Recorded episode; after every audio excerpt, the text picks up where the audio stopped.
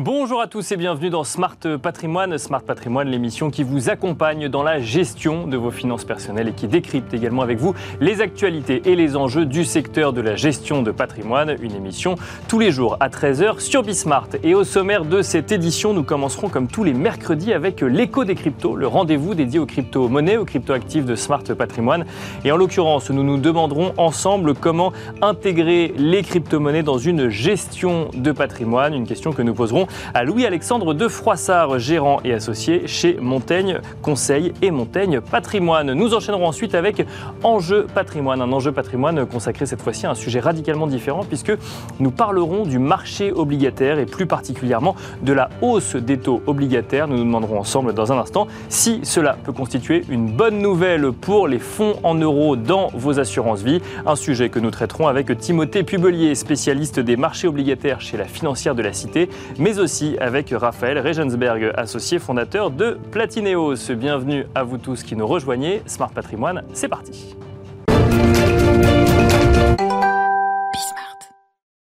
Et nous commençons donc, comme tous les mercredis, avec l'écho des cryptos, le rendez-vous dédié aux crypto-monnaies, aux crypto-actifs de Smart Patrimoine. Et en l'occurrence, nous avons le plaisir de recevoir sur le plateau de Smart Patrimoine Louis-Alexandre de Froissart, gérant et associé chez Montaigne Conseil et Montaigne Patrimoine. Bonjour Louis-Alexandre de Froissart. Bonjour Nicolas, merci de me recevoir. Merci à vous d'être là. Euh, bienvenue sur ce plateau. Alors, euh, vous êtes euh, conseil en gestion de patrimoine, un CIF plus exactement. Donc, j'ai envie de dire, une expertise qu'on a l'habitude d'avoir sur, sur le plateau de Smart Patrimoine. Et vous êtes euh, intéressé, euh, vous avez même une certaine expertise en matière de crypto-monnaie. Et la question qu'on avait envie de vous poser aujourd'hui, c'est est-ce qu'on peut marier gestion de patrimoine, sachant que dans gestion de patrimoine, certains peuvent même entendre gestion euh, bon père de famille, et crypto-monnaie? Selon vous, j'imagine que c'est quelque chose que vous voyez de plus en plus, puisque vous prenez souvent la parole sur ce sujet des crypto-monnaies. est-ce qu'on arrive à lier les deux aujourd'hui? Bien sûr, plus qu'on arrive, on doit le faire aujourd'hui. C'est vraiment quelque chose qui est important. Bitcoin, euh, je suis en orange, Bitcoin, euh, dans un premier temps, et puis aussi d'autres cryptos, ont vraiment leur place dans le patrimoine. C'est le moment, pendant l'hiver crypto, pendant ce bear market, pendant ce marché baissier, de mettre des stratégies de placement. Peu à peu, on intègre et on commence à intégrer. Donc, on apprend à intégrer de la crypto dans son patrimoine, dans le but d'avoir un actif qui va se comporter sur le long terme de manière totalement différente et qui va répondre à des problématiques que nous voyons émerger, comme l'inflation, la remontée des taux, comme euh, des valorisations euh, technologiques qui sont à la peine aujourd'hui, mais qui pourront peut-être euh, revenir demain.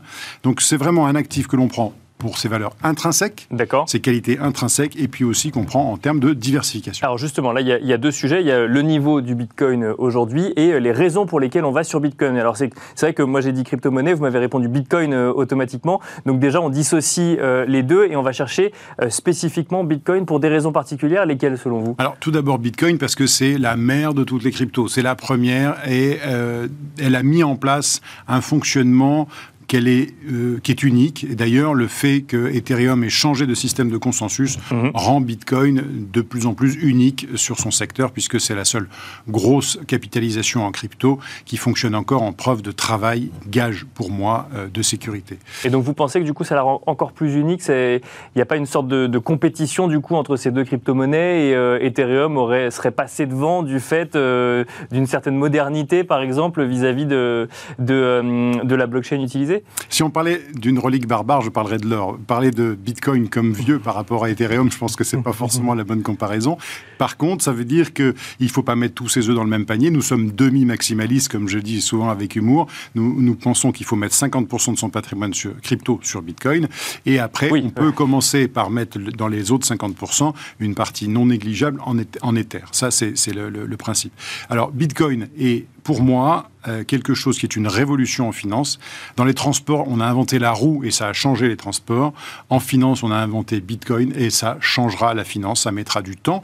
Bitcoin a, 12 ans, donc c'est très très faible. Et nous, euh, dans notre manière de, de gérer les choses, nous pensons qu'il y a beaucoup, beaucoup à venir euh, sur cette technologie-là, Bitcoin, et puis aussi sur la couche qui est en train de se créer au-dessus, qui s'appelle Lightning. C'est pour cette raison que nous avons de, de gros espoirs sur Bitcoin. Et pour revenir sur les cours, retenez une chose, tous les 4 ans, euh, la rémunération euh, des mineurs, qui est l'augmentation de, de, la masse des bitcoins est divisée par deux, c'est-à-dire qu'un mineur qui aujourd'hui touche 6,25 par bloc miné demain, en 2024, touchera la moitié, eh bien, en fait, entre ces deux événements qu'on appelle des halvings, il y a un, un genre d'hiver crypto. Et donc, nous, on se prépare pour cet halving de 2024 et pour le prochain marché qui devrait être un marché haussier à minima en 2024-2025. Donc, ce que vous dites, c'est qu'aujourd'hui, on est dans l'hiver, mais on attend un printemps, c'est ça, au prochain halving sur, euh, sur, Bitcoin. Alors, euh, il y a effectivement la proposition de valeur de Bitcoin, euh, donc vous, vous, en êtes convaincu et, on l'a bien compris. Et il y a l'intégrer dans une gestion de patrimoine. Parce qu'on voit des réflexes d'un certain nombre d'investisseurs qui sont des réflexes spéculatifs on voit, alors de moins en moins c'est vrai, mais on voit encore un certain nombre d'acteurs du monde de la finance traditionnelle qui restent très, euh, très dubitatifs vis-à-vis de la création de valeur euh, de Bitcoin. Vous êtes conseil, en, enfin vous êtes CIF, euh, donc conseil en investissement financier, vous faites du conseil en gestion de patrimoine. vous, le, sujet spéculation n'est pas quelque chose qui vous freine ou qui freine les gens à qui vous pouvez conseiller ou en tout cas faire de la pédagogie autour du Bitcoin Alors c'est un élément qu'on prend en compte. Voilà, c'est un élément, c'est un des, une des quatre objections majeures que l'on a sur, sur Bitcoin, par exemple, ou sur les cryptos de manière plus générale. Et donc, euh, on la prend en compte en faisant quoi? En, investissant, non pas tout d'un coup. Quand les gens sont venus nous voir, quand on était sur 30 000, 40 000, 60 000 dollars, on était plutôt euh, très hésitant. Et on a mis en place des systèmes d'investissement réguliers, idéalement euh, hebdomadaires, voire le mieux, c'est quotidien. Et par exemple, Montaigne Conseil investit dans Bitcoin et un petit peu Ethereum tous les jours ou toutes les semaines euh, parce que c'est important de rentrer de manière régulière pour lisser son prix d'entrée. C'est une manière de se protéger contre euh, des variations trop fortes, parce que je ne peux pas vous dire aujourd'hui si Bitcoin sera demain à 15 000 ou à 25 000, donc je rentre régulièrement, régulièrement, avec un objectif de faire les comptes plutôt sur l'année 2025. Alors bon, effectivement, tout à l'heure, euh, je, caricaturais un petit peu en demandant si Bitcoin était peut-être vieux par rapport à Ethereum. Je faisais référence à The Merge, auquel vous faisiez euh, référence euh, aussi. Vous dites que vous êtes un demi maximaliste. Donc on a bien compris que 50% de son patrimoine investi en crypto, euh, c'est en Bitcoin. D'ailleurs, vous nous direz peut-être sur le patrimoine investi en crypto combien ça correspond par rapport au patrimoine global. Mais surtout, avant ça, les, 50% restants. Qu'est-ce qu'on fait du coup euh, en crypto-monnaie avec les 50% restants? On sait ce que fait Bitcoin avec les 50%. On va chercher ce que ne fait pas Bitcoin avec les 50 autres pourcents. Donc Ethereum une partie et d'autres crypto-monnaies euh, ou d'autres tokens que peut aller chercher. Donc on peut aller chercher des tokens qui sont, euh, qui sont une manière euh, de détenir de l'or ou de l'immobilier. Nous sommes aussi allés chercher des rendements, puisque c'est pas ce qu'on trouve sur Bitcoin. Donc c'est des choses que l'on va aller chercher, on va dire 50% Bitcoin, 20% Ethereum et 30% diversifiés. Il y a des gens qui se contentent des deux premières. Et sur ces, ces cryptos diversifiés, on va aller chercher des rendements idéalement avec des ce que les gens appellent des stablecoins, que nous appelons des stable tokens, donc des jetons qui vont faire un rendement en gardant euh, leur ancrage, soit sur un dollar, soit sur un euro, mieux sur de l'or, voire euh, sur d'autres sous-jacents comme, euh, comme l'immobilier. Là, on est en pleine découverte, c'est-à-dire des choses que nous testons nous-mêmes mhm. avant de les proposer à nos clients. Quand on investit en crypto-monnaie et qu'on est, euh, j'ai envie de dire, un investisseur classique qui s'ouvre aux crypto-monnaies, quelle part de son patrimoine, quelle part de son patrimoine investi on, bah, investit justement sur les crypto-monnaies? On part du principe de notre côté que c'est 2% du patrimoine qui doit être investi, c'est-à-dire que quand les gens arrivent, on leur demande quelle est votre stratégie, quel est votre objectif. S'ils n'en ont pas, on dit voilà, on va essayer d'aller vers 2% du patrimoine en crypto et on met en place une stratégie pour acquérir ces 2%. Certains s'enhardissent plus à 5%. Euh, au-delà, après, c'est un choix du client que nous n'encourageons pas parce que nous pensons que ça doit rester toujours dans des limites raisonnables. Euh, il y a, c'est un actif extrêmement risqué avec un potentiel de valorisation fort. Euh, donc, il faut savoir raison garder. autre question, mais j'imagine une objection à laquelle vous devez faire face assez régulièrement quand vous évoquez le, sujet Bitcoin avec vos clients. On, voit un certain nombre de, de, militants Bitcoin sur les réseaux sociaux évoquer une certaine corrélation avec les marchés financiers en disant bah, regardez, le Bitcoin euh, chute, mais euh, les marchés financiers également. La réaction de l'épargnant pourrait être de dire, mais alors du coup, pourquoi est-ce que je vais aller sur quelque chose qui est corrélé à, un autre actif qui recule également? Alors en fait, cette, objection, elle est tout à fait fondée et vous faites bien de la poser. En fait, euh, à court terme, il y a une corrélation qui est évidente. Euh, si on prend le temps de regarder sur un, 4 ans, 5 ans, 6 ans, et si on regarde à plus long terme, il n'y a aucune corrélation puisque euh, la, croissance de, Bitcoin, par exemple, va bien au-delà des cycles de hausse puisqu'ils sont vraiment corrélés sur les halvings. Il y a eu ces derniers temps hein, une vraie corrélation entre le halving et la hausse de, de, la tech. Et aussi, il faut dire que pendant toute cette période de confinement, beaucoup de gens se sont intéressés aux cryptos en étant bloqués chez eux. Et pour les Américains, ont reçu des chèques de la part du gouvernement, des chèques qui n'avaient pas forcément grand-chose à faire et qui sont allés les mettre dans les cryptos.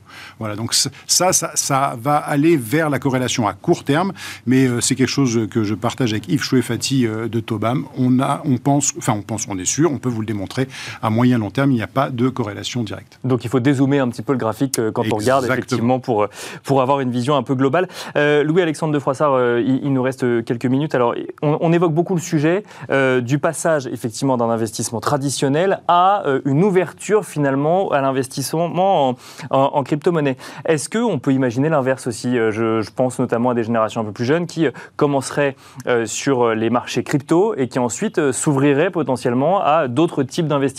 Du fait potentiellement de la prise de conscience de ce que c'est que d'investir sur des marchés financiers. Alors on a, on a cette demande, c'est-à-dire qu'en fait le fait d'être devenu plus visible, c'est un certain nombre de, de gens qui possèdent des cryptos et qui possèdent que des cryptos euh, se sont rapprochés de nous en disant tiens, bah, au moins vous, vous êtes un conseiller en gestion de patrimoine qui sait ce que c'est qu'une crypto et qui le sait véritablement, qui a fait une formation pour ça et qui raconte pas trop de bêtises sur le sujet.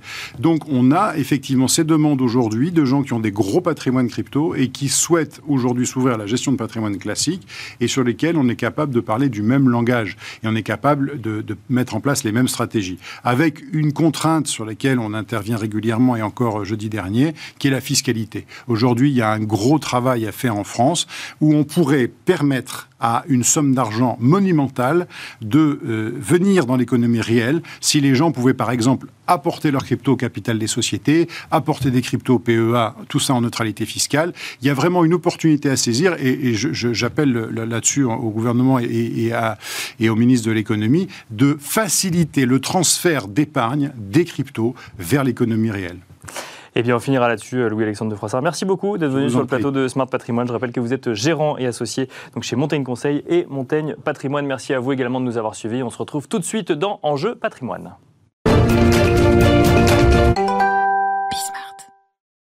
Et nous enchaînons à présent avec Enjeu patrimoine, un enjeu patrimoine euh, consacré euh, aux taux obligataires, mais surtout à l'impact que l'évolution des taux obligataires peut avoir sur euh, votre contrat d'assurance vie et beaucoup plus particulièrement sur les fonds en euros sur lesquels peuvent être investis l'épargne dans vos contrats d'assurance vie. Pardon. Pour en parler, nous avons le plaisir de recevoir sur le plateau de Smart Patrimoine Raphaël Regensberg, associé fondateur de Platineos. Bonjour Raphaël Regensberg. Bonjour Nicolas. Bienvenue sur le plateau de, de Smart patrimoine. On va évoquer euh, ensemble euh, avec vous, bah, peut-être comprendre si euh, les fonds en euros, voilà une opportunité pour créer, aller chercher un petit peu plus de rendement. Mais avant ça, nous avons le plaisir de recevoir également Timothée Pubelier, spécialiste des marchés obligataires chez la financière de la Cité. Bonjour Timothée Pubelier. Bonjour Nicolas. Bienvenue également dans l'émission Smart Patrimoine. Alors, les taux des obligations d'État, si on regarde juste ces obligations d'État pour le moment, Timothée Publier n'en finissent plus de grimper. Alors on n'est pas non plus,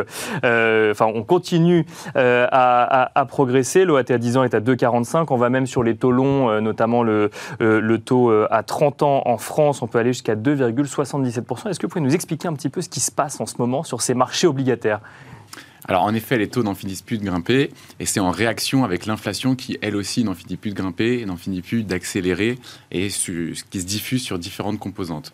Donc quand, euh, quand l'inflation accélère, c'est par exemple aux États-Unis parce que l'économie est trop chaude et il mhm. faut essayer de la ralentir. Donc on va avoir les banques centrales, et notamment la Fed, qui va augmenter ses taux pour essayer de combattre l'inflation. Donc normalement, la Banque centrale, elle a deux mandats, euh, favoriser l'emploi et combattre l'inflation. Aujourd'hui, ils ont dit très clairement à la dernière réunion de Jackson Hole, où tous les banquiers centraux se réunissent, que maintenant le seul mandat qui comptait, c'était de combattre, de combattre l'inflation. Bien sûr. Ils étaient prêts à risquer une récession pour arriver à leur but. Et donc, ils ont douché les, espoirs du marché où on allait avoir peut-être une montée des taux progressive des banques centrales et ce qui avait fait rebaisser un petit peu les obligations. Bien sûr. Et donc là, on a eu ces dernières semaines une, une accélération à la suite de ce meeting du mois d'août, où voilà, le message maintenant il est clair aux États-Unis et en réaction avec la Banque centrale européenne.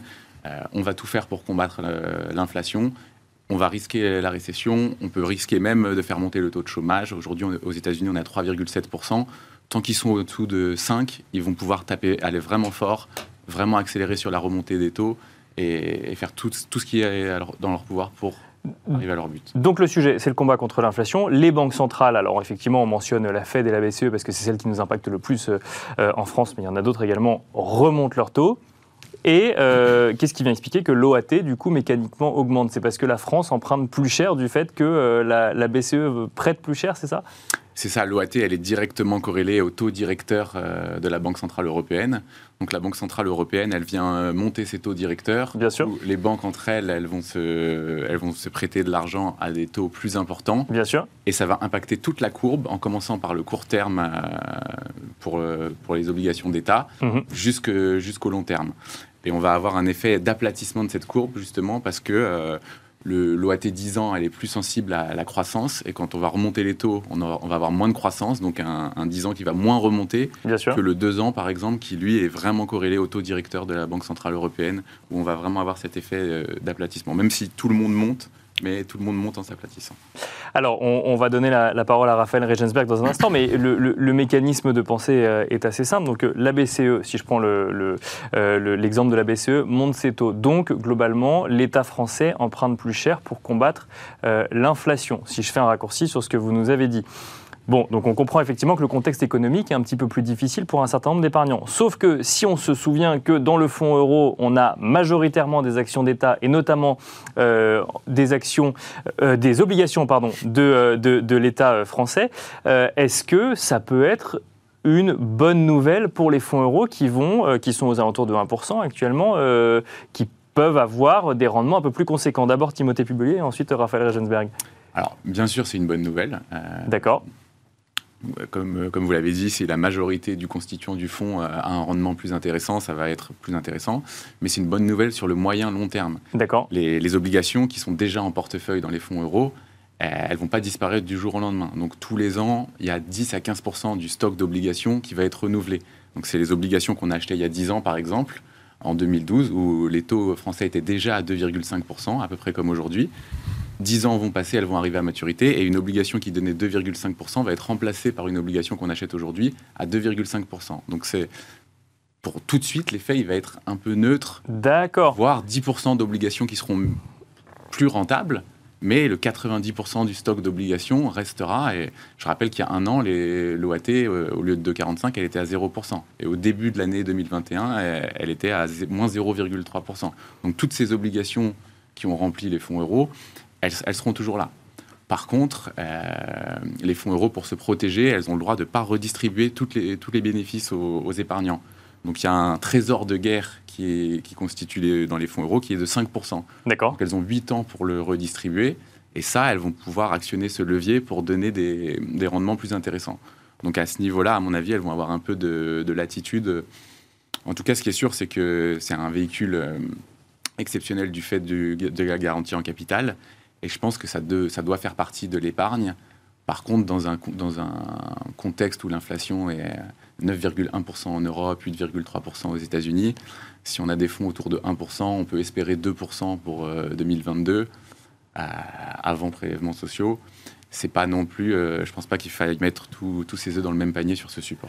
Raphaël Regenberg, si je comprends bien, il n'y a pas un effet immédiat euh, de hausse des taux obligataires d'un côté et euh, de hausse du rendement de son, du fonds euro sur lequel on aurait pu investir une partie de son épargne. Donc c'est pas finalement une une bonne nouvelle à court terme pour, euh, pour, pour, le fonds euro C'est pas une. Euh, l'effet n'est pas facile à, identifier. En tout cas, il a pas l'air. L'effet positif n'a pas l'air évident. Parce qu'effectivement, comme l'a rappelé Timothée, même si on va racheter des obligations à chaque fois que vous collectez aujourd'hui sur le fonds euro pour un assureur, à chaque fois que vous investissez, on va acheter de nouvelles obligations qui, a priori, vont être significativement plus rémunératrices qu'il y a six mois.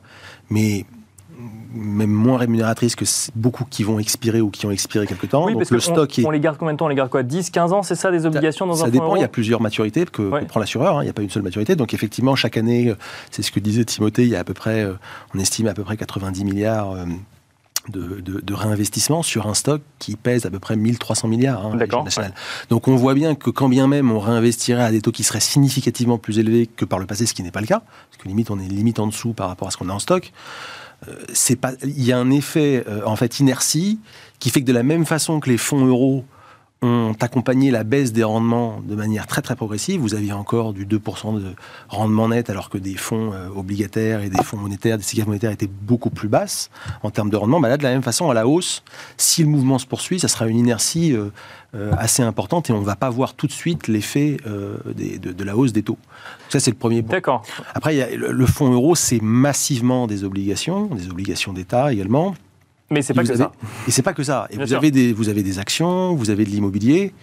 Et bah, les actions, si vous suivez un petit peu sur cette chaîne ce qui se passe depuis 2022, ça va pas être le moteur principal du non, fonds euro non plus. Mais c'est pour ça que je pose la question de savoir si le moteur va redevenir les obligations. Mais alors, de ce que je comprends, non, c'est pas là où il faut aller le chercher. Bah, Ou alors les obligations d'entreprise, les corporates. Oui, alors après, il y a aussi un autre paramètre, parce que là, on parle de, des, des, sujets techniques, c'est-à-dire comment fonctionne un fonds euro. Et puis, à un autre moment, il faut aussi se comprendre que le fonds euro, c'est un produit qui aussi obéit à une politique commerciale. Mhm.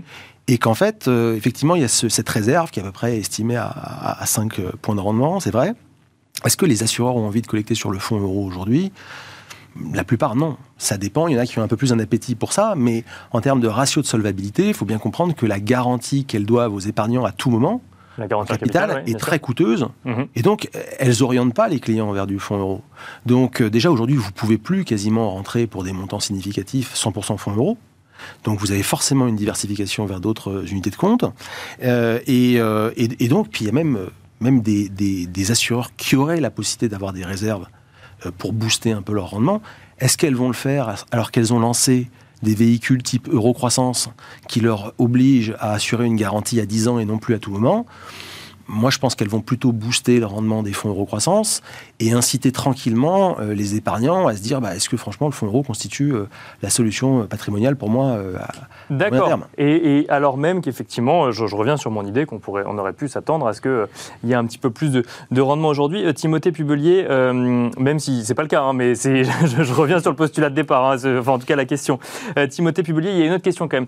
Parce que sur, le, sur le sujet des, du fonctionnement d'une obligation, si on a une obligation euh, qui propose 1% de coupon, par exemple, à un instant T, et que euh, cette même obligation euh, d'État propose un coupon de 2% six mois après, mécaniquement, mon obligation 1 perd de la valeur. Donc ça veut dire que là, toutes les obligations qui ont qui, euh, enfin, qui ont été achetés euh, dans le cadre de, de fonds euros, par exemple, euh, depuis deux ans, avant cette remontée des taux, vont perdre de la valeur. Et ça, on va le voir aussi dans les, dans les prochaines années, du coup, ou de toute façon, vu qu'il y a un cycle, un roulement, ce sera, ça, ça, passera inaperçu Alors, deux choses là-dessus, ça soulève deux points très importants. Déjà, sur le mécanisme d'une obligation, c'est exactement ça, mais c'est des contrats qui sont censés être conservés toute la durée de vie d'une obligation.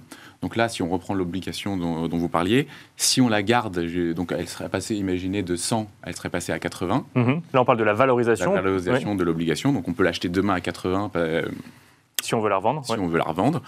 Mais si on la garde 10 ans, si une obligation à 10 ans, jusqu'à la maturité, il y a l'effet euh, pool to par. Donc, on va se rapprocher du prix euh, à 100 parce que si elle a baissé, c'est parce qu'il y a un risque de non-remboursement. Mais si on arrive la veille du remboursement, ce risque-là, en un jour, la société, a priori, elle ne va pas faire faillite. Donc petit à petit, on va se re-rapprocher de 100.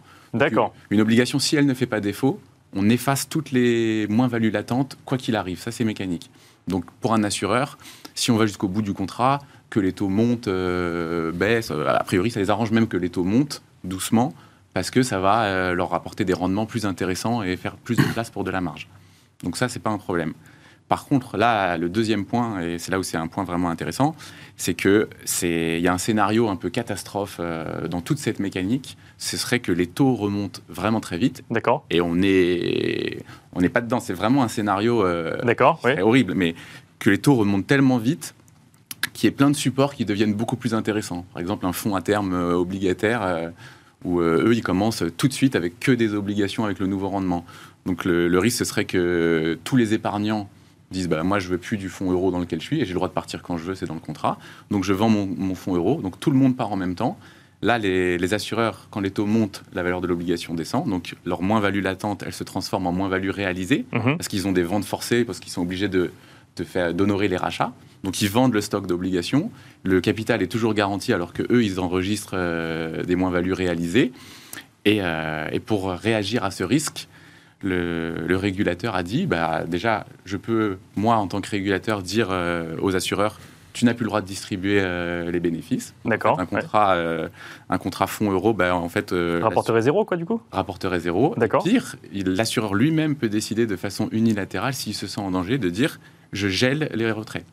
Donc, Donc, je ne peux plus sortir de mon fonds euro Non. D'accord. Bon, ça, c'est un scénario catastrophe. Hein. Ce n'est pas l'actualité aujourd'hui. catastrophe. et les, les, assureurs sont extrêmement solides. Elles, euh, elles, ont des ratios de solvabilité qui sont euh, faits pour euh, venir résister à ça. Donc, je ne sais pas du tout un scénario que j'envisage. Mais je trouve que quand on parle de fonds euros, c'est important de savoir que c'est une à possibilité. Bien sûr. C'est dans les cartes. C'est des événements qui, qui, arrivent une fois tous les 200 ans. Bah, parfois, ça arrive.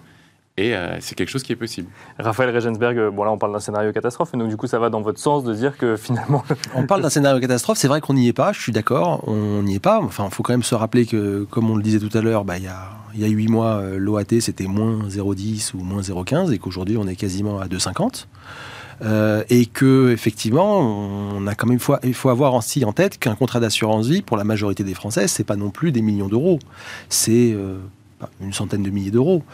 Et vous avez eu un événement quand même euh, cet été qui est passé peut-être un petit peu inaperçu, moi je trouve, euh, auprès des assureurs, mais aujourd'hui sur le livret A, on a du 2% net. Oui, capital oui, effectivement.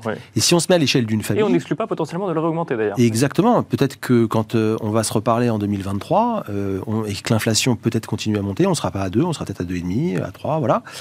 Et en attendant, bah, si vous faites le calcul de ce que vous pouvez mettre dans un livret A quand vous êtes un couple, ou vous rajoutez le LDD, si vous plus vous voulez mettre des livrets A pour les enfants, bah, vous pouvez mettre une centaine de milliers d'euros dans un livret A LDD. Donc à un moment donné, il va se poser la question, si les assureurs ne sont pas capables d'augmenter significativement les rendements qui servent, euh, qui sont en plus soumis aux prélèvements sociaux et aux impôts par rapport mhm. au taux du livret A. Bien sûr. Est-ce qu'il ne va pas commencer à avoir des retraits? Alors ça va pas se faire de manière, euh, encore une fois, c'est pas un arbitrage qui peut se faire de manière aussi automatique parce qu'en fait, il y, y, a des raisons pour lesquelles on est en assurance vie. Il y a des avantages fiscaux en termes de transmission. Bien sûr. Il y a, des, il y a une, une, allocation patrimoniale, il y a des crédits qui peuvent être nantis, des, des, contrats qui peuvent être nantis dans le cadre de crédit, etc. Enfin, y a, le, le, fonds euro d'un contrat d'assurance vie, c'est pas un produit euh, sur lequel on va comme ça naturellement et qui est comparable à un autre produit. Mais en termes de rendement pour du capital garanti, c'est vrai qu'aujourd'hui, euh, il y a un sujet qui commence à se poser. Il y a un sujet qui commence à se poser.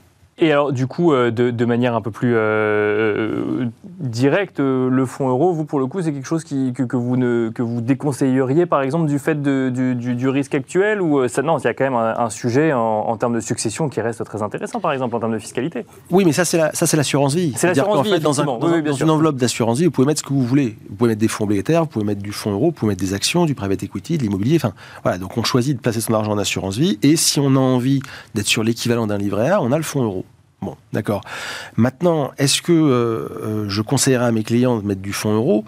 Non, parce que mes clients sont suivis, parce qu'ils sont conseillés quelqu'un qui a envie de placer son argent et qui n'est pas conseillé ou qui ne sait pas vers qui se retourner et qui n'a pas envie de prendre de risques parce qu'il n'est pas avisé sur les marchés financiers, on peut pas lui dire le fonds euro c'est pas pour vous, n'y allez pas, ça sert à rien. Bon, mais c'est vrai que euh, au-delà de cette question de rendement et il y, a, y a plus la question de l'inflation qui atteint des montants quand même importants. On est à 6% en France euh, aux dernières euh, statistiques sur un an glissant. Et donc la question qui se pose quand même, c'est même si vous avez un fonds euro ou un livret A qui vous rapporte du 2% net, si même on montait à 3%, ça reste effectivement en dessous de l'inflation. Voilà, c'est quel, quel, est l'intérêt, je veux dire? Donc de toute façon, nous, les clients qui viennent nous voir ne viennent pas pour placer sur du capital garanti du fonds euro. Mais ça demande de la pédagogie ça demande de l'étude des risques. Et on va conclure là-dessus, puis euh, ce sera l'occasion d'une autre émission, d'ailleurs un sujet qu'on traite tout, souvent hein, dans, Smart Patrimoine, de savoir où trouver euh, de, euh, un peu plus de, rendement. Merci beaucoup en tout cas Raphaël Regensberg, associé fondateur de Platineos. Merci. Merci Timothée Pubelier, spécialiste des marchés obligataires chez la financière de la Cité. Merci, Merci à vous de nous avoir suivis et je vous donne rendez-vous demain à 13h sur Bismart pour un nouveau numéro de Smart Patrimoine.